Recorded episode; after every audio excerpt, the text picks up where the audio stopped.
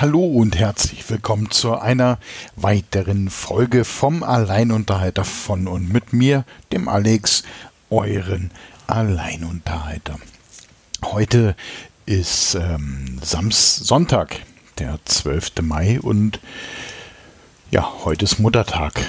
Uh, und da möchte ich ganz liebe Grüße und ich ähm, begebe mich jetzt hier so ein bisschen in die Esoterische an eine Person schicken, nämlich an meine Mutter, die leider nicht mehr unter uns weilt. Aber trotzdem, ganz liebe Grüße und ähm, einfach danke für alles.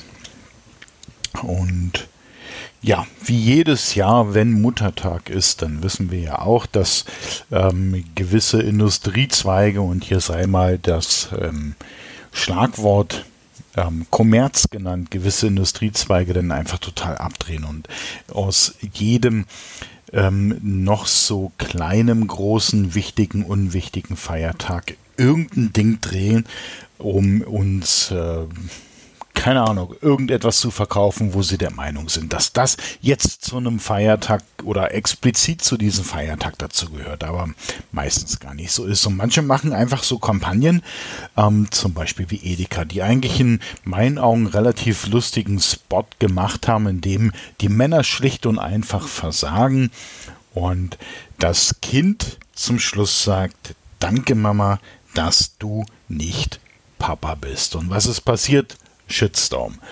Ähm, ja, warum passiert so ein Shitstorm? Also ich denke, Frauen hätten das vielleicht viel cooler aufgefasst. Die haben gesagt, ja, mein Gott, ist halt so.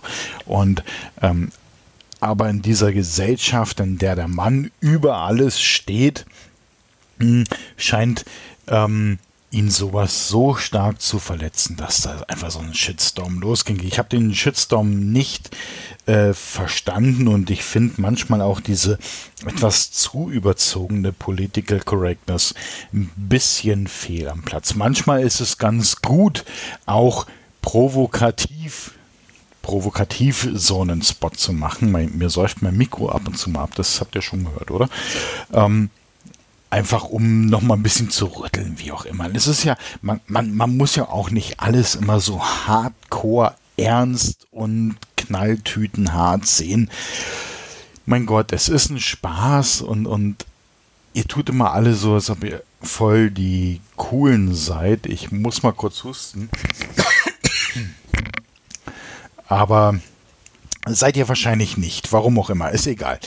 Ähm, ja, liebe Edeka, bitte mehr so eine Spots. Und ich finde das gar nicht verkehrt, der auch der Gesellschaft mal diesen Spiegel vorzuhalten, weil tatsächlich denke ich, dass es in einem sehr hohen Prozentsatz der Familien genau so ist. Schließlich hilft man ja auch im Haushalt, also man kümmert sich nicht, man hilft.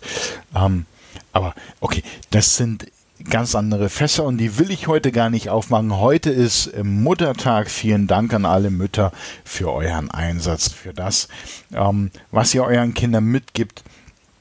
Und ähm, ja, vielleicht durftet ihr heute einfach mal ausschlafen und den Abwasch später machen. Haha. Ja, ich weiß. Aber äh, sehen wir der Realität ins Auge.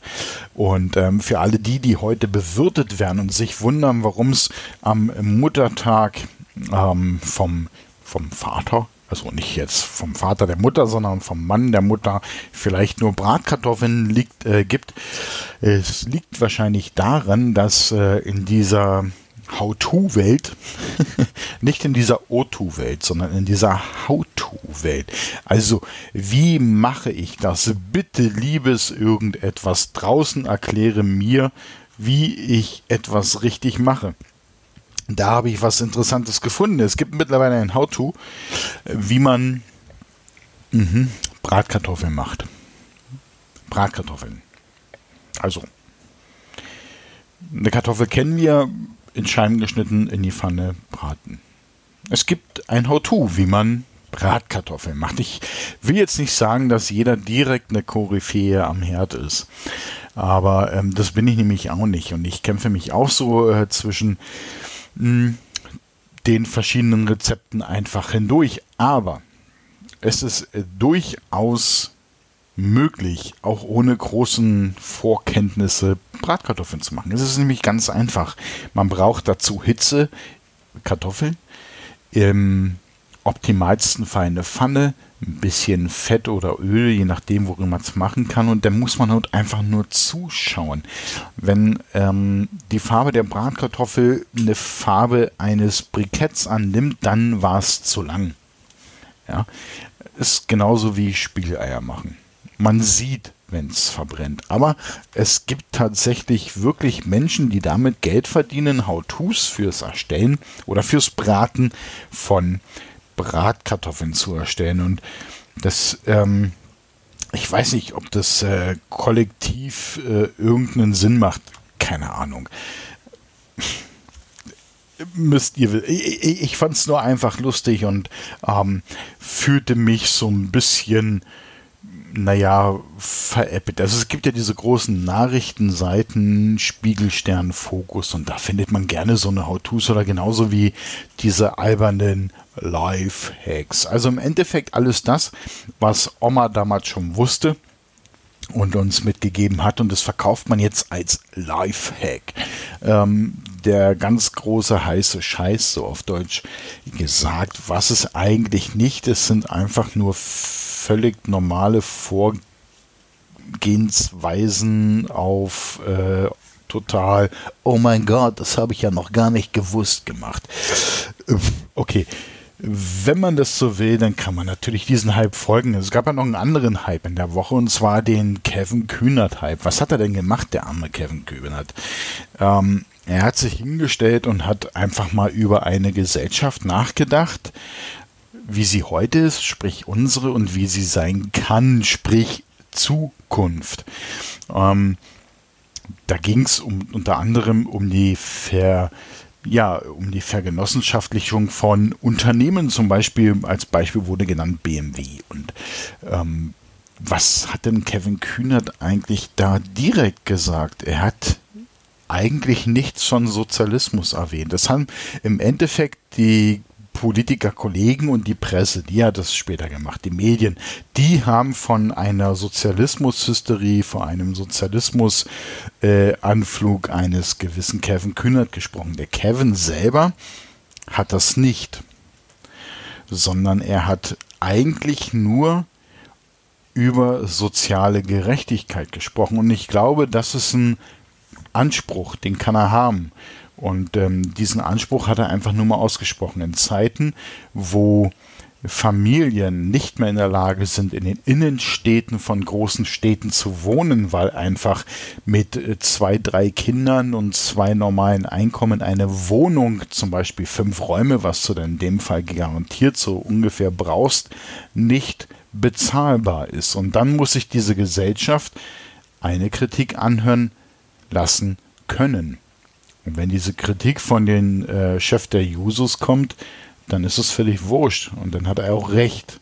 Es ist eine soziale Kritik und selbst ein Maschmeier, der irgendeinen Schwachsinn dann labert, aber selber Drecken abstecken hat, ähm, was hoch, hochreicht bis zum Knie, verstehe ich nicht, warum so eine Leute überhaupt noch ihren Mund aufmachen. Ähm, ja gut, ich verstehe schon, weil genau diese Leute gemeint sind.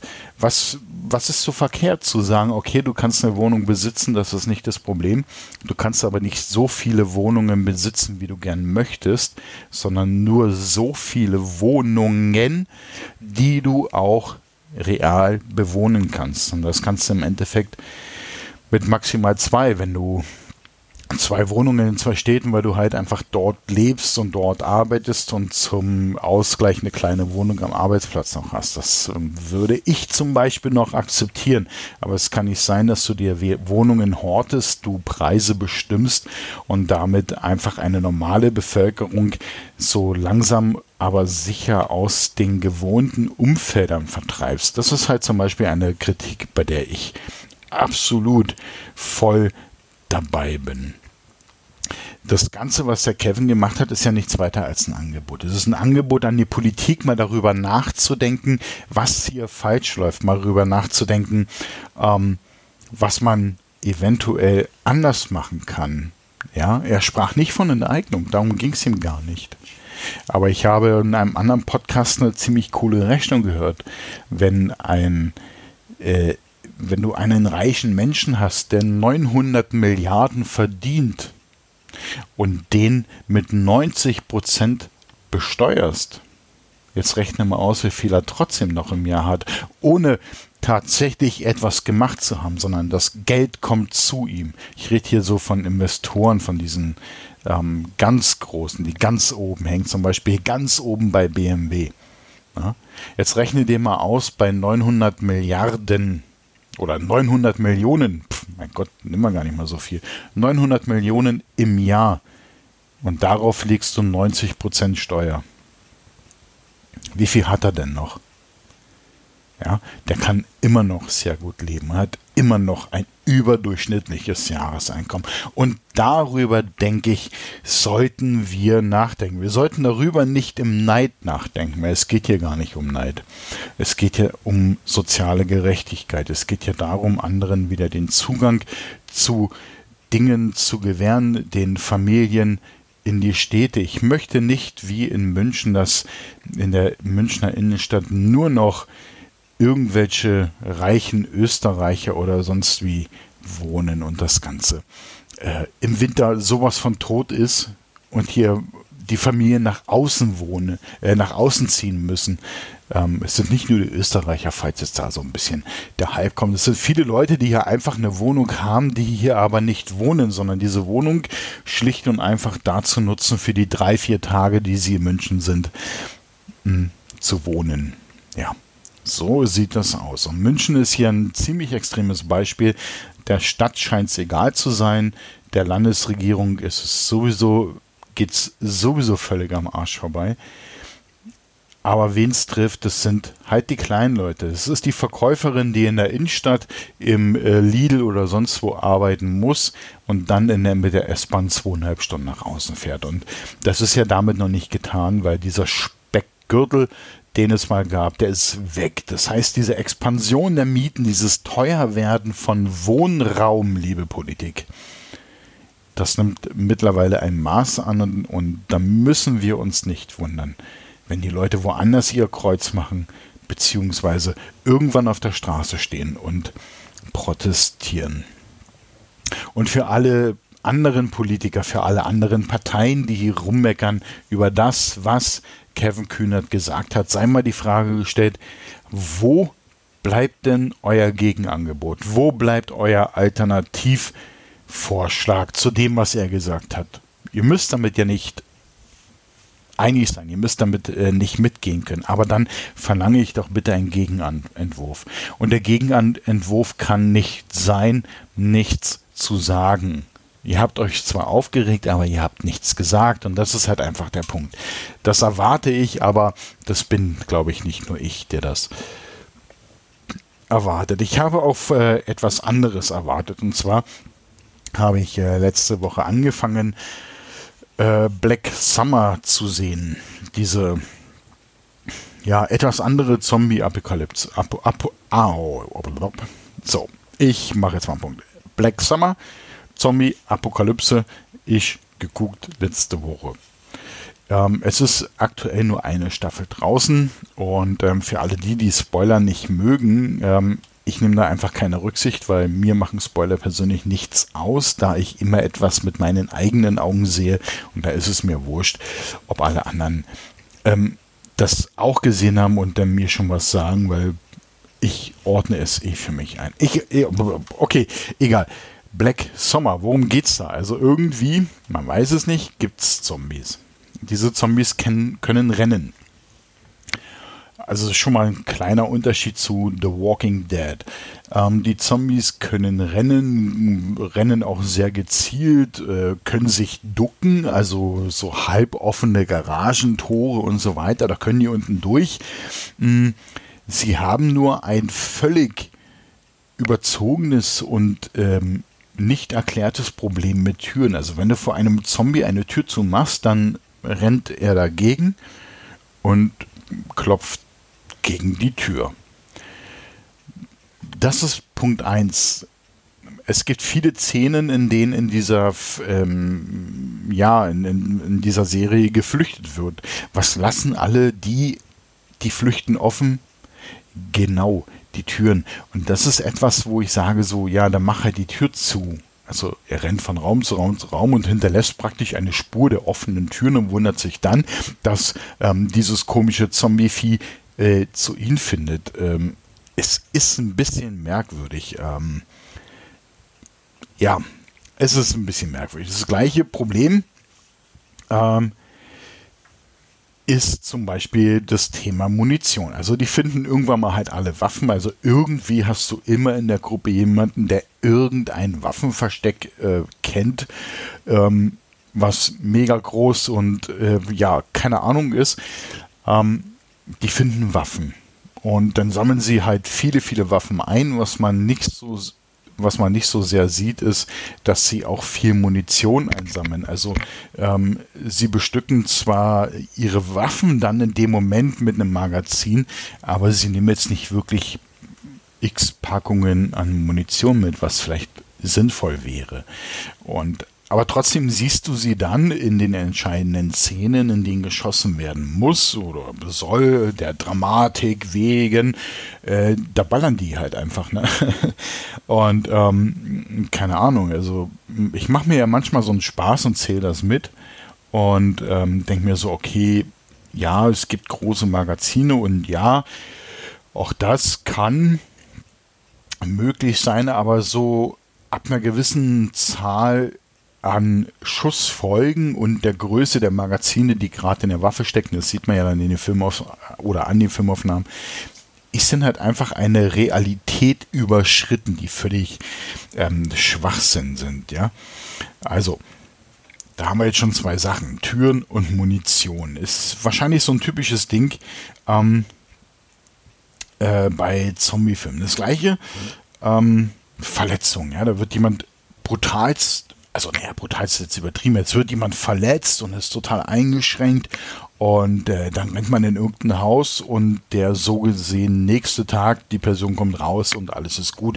Ähm, ich weiß nicht, also, also selbst wenn ich mir jetzt ein Knie verstauche, das habe ich ja am nächsten Tag auch noch verstaucht und habe dann auch noch so meine Probleme und es scheint bei denen nicht so zu sein und das finde ich, also da müsste vielleicht nochmal geklärt werden, warum oder wie die in der Lage sind, das ähm, Ganze so gut verheilen zu lassen. Ja, das ist also äh, wahrscheinlich haben die da Wundermedizin gefunden in, in dem äh, Gebäude, in dem sie gerade drin sind. Alles ein bisschen tricky, ein bisschen seltsam. Bei Black Summer ist es so, das fängt alles so mit einmal an. Man hat das Gefühl so, okay, jetzt bricht diese ganze Zombie-Geschichte aus. Aber in der dritten Folge hat man schon das Gefühl, als ob die Leute da schon seit x Jahren in einer Zombie-Apokalypse, Apokalypse, was habe ich denn damit? Apokalypse wohnen. Ja? Also ähm, da zieht die Anarchie doch ein bisschen schnell ein, finde ich. Das ist ein bisschen fragwürdig. Ähm, also vom Plot her ist das ein bisschen komisch. Genauso, was ich komisch finde, dass immer die guten Autos, also entweder sind die dann schon im Besitz von den, von den Bösen, ja, die fahren dann die richtig fetten, guten Autos, die dann nachher aber gar nicht so böse sind, wenn man dann aufeinander ist, sondern irgendwie, ach, komisch. Ähm, und ähm, die guten Leute, in Anführungszeichen, in der Serie finden immer nur die Schrottkranen. Ja, äh, da steht ein Mercedes, der ist natürlich verschlossen und dann geht derjenige, oh Mist, oh, der ist ja zu. Und ähm, bei dem anderen Auto, was nebenan steht, so eine olle Klappelkarre, äh, ja, da ist, das ist natürlich offen, aber äh, ja, komisch. Also man kann natürlich auch einen Mercedes knacken und kann dort rein und den benutzen. Das ist alles halb so wild. Also sage ich jetzt als äh, ungeübter Autoknacker, keine Ahnung. Also ich finde es ein bisschen ein bisschen komisch geplottet. Ja, äh, bitte lasst auch die Guten mal ein gutes Auto fahren. Ich glaube, das macht die Sache ähm, spannender, bevor die immer nur die äh, kaputten alten Kahn nehmen müssen. Das wäre doch ähm, ein bisschen, ein bisschen blöd. Der, das nächste Ding ist, dass diese ganzen Protagonisten in so einer Zombie-Apokalypse, oh, ich habe es richtig ausgesprochen, die müssen, glaube ich, nie schlafen. Also es wird dann zwar angedeutet, aber die sind eigentlich Tag und Nacht unterwegs. Ähm, also ja, die müssen jetzt nicht zeigen, so, ja, okay, wir zeigen jetzt vier Stunden lang, äh, Kevin schläft. Hm. Nee, muss keiner machen. Aber es kommt nicht wirklich so rüber, dass die mal Ruhe haben.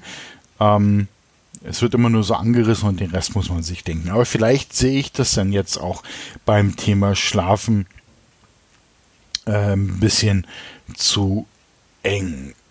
Und was mir bei Black Summer auffällt, überall, also wirklich überall stehen diese grauen Tonnen mit diesen roten Streifen. Schaut mal genau hin. Die findet, warum sollte in einer Stadt, Gemeinde, auf dem Land, warum da überall ist das Haupttransport oder Hauptverpackungsmittel in den USA eine graue Tonne mit roten Streifen? Ich glaube nicht. Ich finde es ein bisschen merkwürdig. Trotzdem, Black Summer ist etwas, ähm, also es läuft auf Netflix, ist etwas, wo man ja durchaus mal reinschalten kann. Also wer ein bisschen lachen möchte, wer ein bisschen äh, Spaß haben will, der kann sich Black Summer durchaus anschauen. Es ist durchaus ähm, kein, keine Zeitverschwendung. Also wenn du was Besseres vorhast, dann hab bitte was Besseres vor. Wenn du einfach nur Langeweile hast und überlegst, wie du Zeit, äh, tot tägst, Zeit tot schlägst, dann ähm, würde ich dir Black Summer empfehlen. Und äh, nimm dir ein bisschen Popcorn oder was anderes, was du halt knappern willst und äh, mach dich auf ein paar Lachkrämpfe gefasst, weil das ist tatsächlich ein bisschen blöd umgesetzt. Ansonsten ähm, ist natürlich alles meins. Also nicht Black Summer ist meins, aber das, was ich hier sage, ist alles meine Meinung für alle die, äh, die dann mal wieder der Meinung, der, der, mein, der wiederum der Meinung sind, mich erziehen zu müssen. Nein, das müsst ihr nicht, ich bin alt genug. Und ähm, ja, das ist meine Meinung. Und äh, das ist auch mehrfach angekündigt. Und mh, hm, ich glaube, ich werde auch nicht mehr reagieren. Das ist halt einfach ein bisschen kindisch. Ja, okay. Gut, für alle anderen, die ähm, heute noch ein bisschen ihre Mutter verwöhnen möchten und beziehungsweise vielleicht jetzt auch mal an ihre Mama denken, ruft mal an, sagt mal Danke. Ähm, kann nie verkehrt sein. In diesem Sinne wünsche ich euch wie immer einen tollen Sonntag und äh, eine gute Woche, einen guten Start in die nächste Woche. Und ja, den Rest wisst ihr ja, was ihr zu tun habt. Es gibt immer nur eins, auch bei Kapitalismuskritik, auch bei Zombie-Apokalypse. Oh, jetzt ging es wieder daneben. Auch bei einer Zombie-Apokalypse. Seid lieb zueinander.